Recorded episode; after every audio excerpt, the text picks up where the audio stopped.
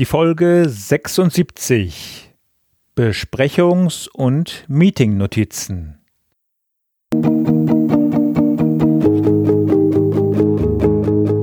Gute Führung braucht Gespür. Der wöchentliche Podcast für Führungskräfte und Unternehmer.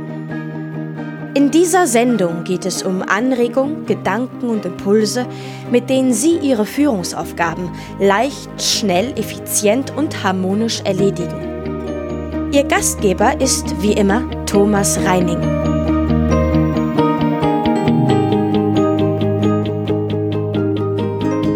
Heute geht es um Besprechungs- und Meetingnotizen. Mir fällt immer wieder auf, dass sich Diskussionen und Missverständnisse ergeben, weil an dieser Stelle nicht genügend akkurat und präzise gearbeitet wird. Dies endet in Teams oft mit gegenseitigen Schuldzuweisungen oder unnötigen Diskussionen, denn jeder Teilnehmer einer Besprechung hat seine eigene persönliche Wahrnehmung oder Interpretation zu den Inhalten.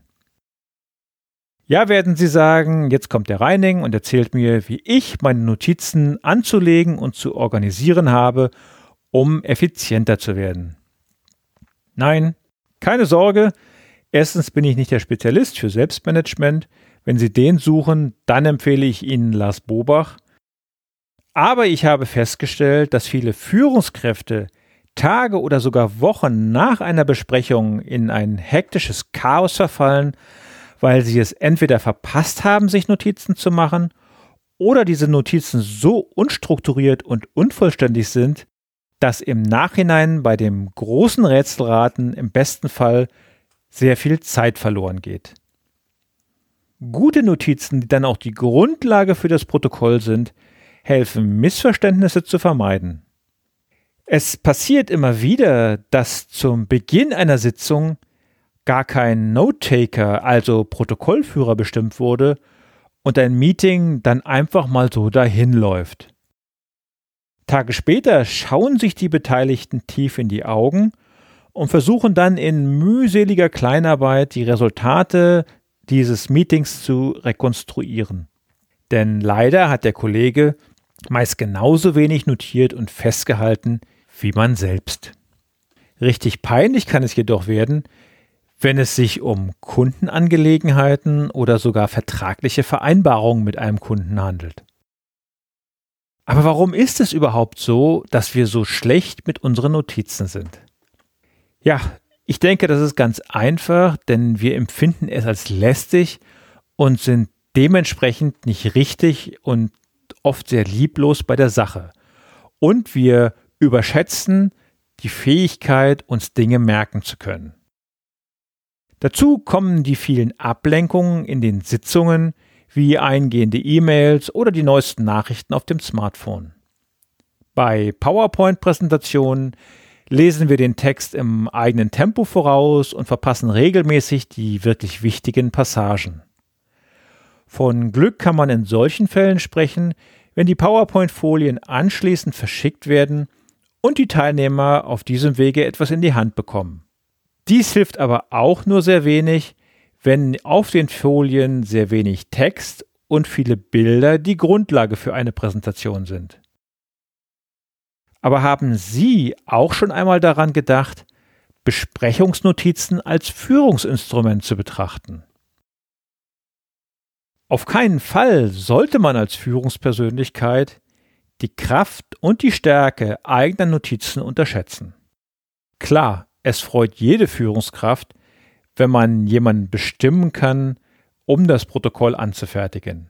Eigene Notizen anzulegen, diszipliniert jedoch, und ich verspreche Ihnen, es steigert gleichzeitig die Aufmerksamkeit der anderen Teilnehmer. Ich kann nur empfehlen, in jeder Besprechung immer eigene Notizen anzufertigen, auch dann, wenn jemand anders bestimmt oder ausgewählt wurde. Wenn man Meeting-Notizen anlegt, hilft es, eine gute Struktur und ein gutes System zur Verfügung zu haben. Und wer jetzt immer noch nicht auf den Geschmack gekommen ist, machen Sie sich bitte auch die Vorteile bewusst, die es bedeutet, die Notizen selbst zu schreiben.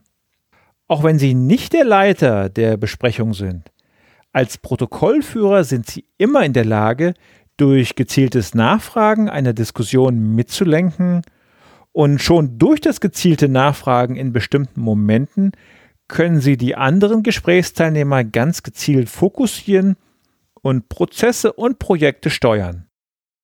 Wenn Ihnen eine Diskussion zu schwammig oder zu wenig konkret wird, sind Sie als Protokollführer immer in der Lage nachzufragen, welche Formulierung Sie verwenden dürfen und ob Sie zum Beispiel alles richtig verstanden haben.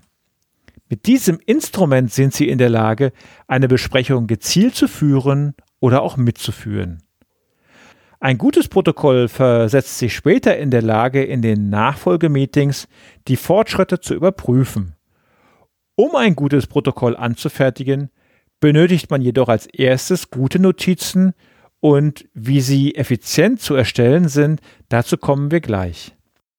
Vielleicht kennen Sie aber auch die Kollegen, die in einer Besprechung immer mit sehr leichtem Gepäck erscheinen und sich als allererstes von dem ersten Kollegen ein Blatt Papier borgen und beim zweiten Kollegen um einen Kugelschreiber bitten. Gehen Sie bitte in jede Besprechung, auch was die Hilfsmittel anbelangt, immer optimal vorbereitet. Der Respekt Ihrer Kollegen ist Ihnen garantiert, da man sofort realisiert, wie strukturiert, organisiert und auch planvoll Sie vorgehen. Sie geben schon bevor die Besprechung startet ein professionelles Bild von sich ab. Und nun kommen wir zu der Technik. Meine Selbstversuche, die Notizen direkt in MS Word mitzuschreiben, die sind allesamt kläglich gescheitert.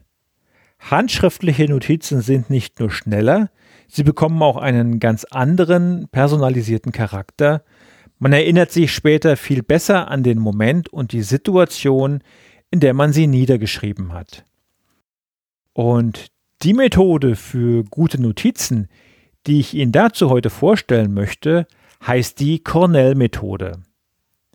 Entsprechende Templates habe ich für Sie vorbereitet. Sie finden sie auf dem Blog zur heutigen Sendung unter der Folge 76. Die Cornell-Methode ist für die verschiedensten Formen von Notizen einsetzbar. Ich persönlich verwende sie gerne für Meeting-Notizen, entweder um daraus selbst ein Protokoll zu erstellen oder um später ein mir zugesandtes Besprechungsprotokoll gegenzulesen und mögliche Rückfragen anzustoßen oder zu adressieren. Was ist das Besondere an der Cornell-Notizenmethode?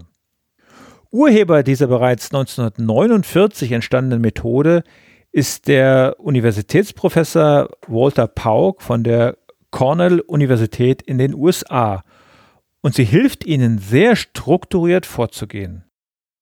Wie funktioniert diese Struktur?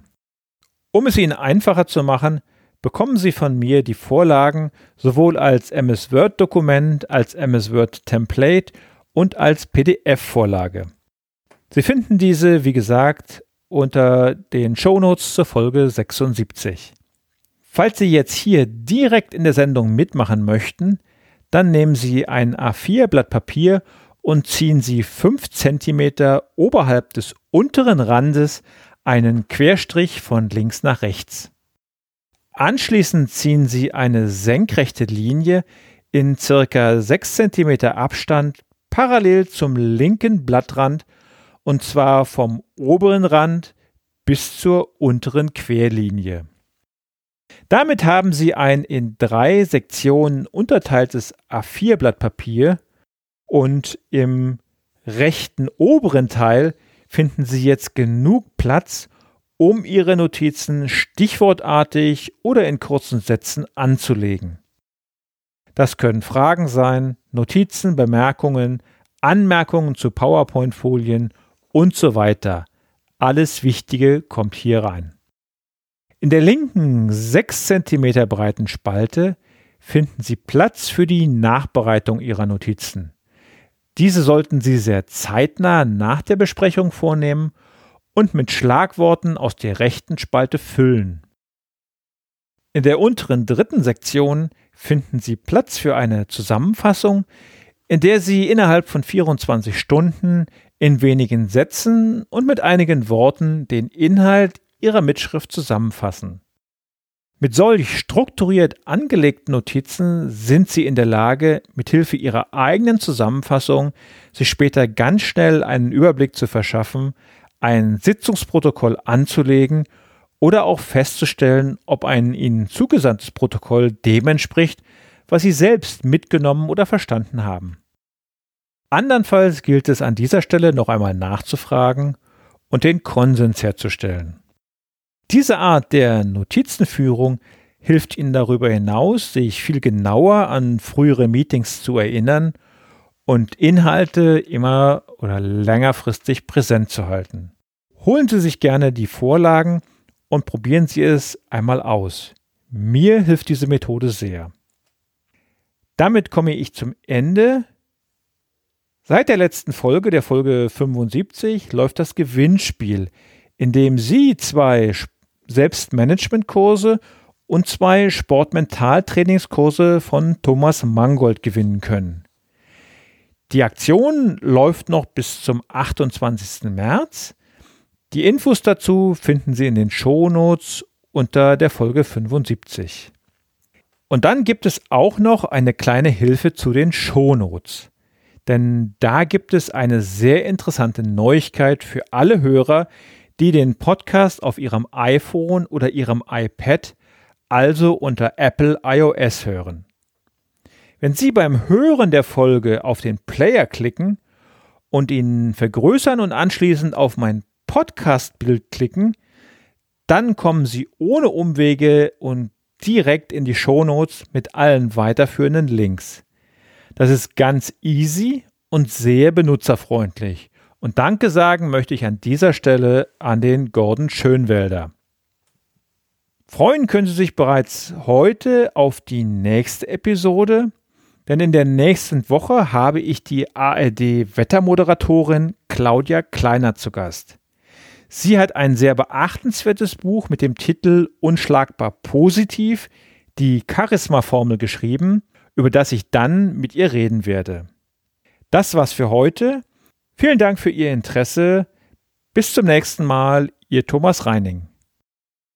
Und zum Abschluss habe ich natürlich auch noch das Zitat der Woche für Sie.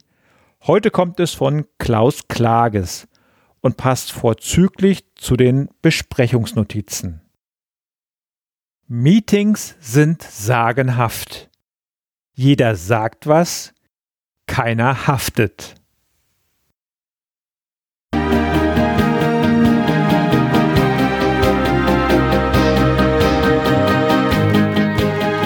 Ihnen gefällt dieser Podcast?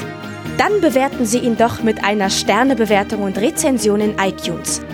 Dies hilft einerseits, diese Sendung weiter zu verbessern und sie darüber hinaus für andere noch sichtbarer zu machen. Besuchen Sie auch den Blog Gute Führung braucht Gespür.de und schauen Sie, was es dort noch Spannendes für Sie zu entdecken gibt. Denken Sie immer daran, Sharing ist Caring und teilen Sie den Link zu dieser Sendung mit anderen Interessierten. Das war die heutige Ausgabe von Gute Führung braucht Gespür. Vielen Dank fürs Zuhören und eine schöne Zeit für Sie.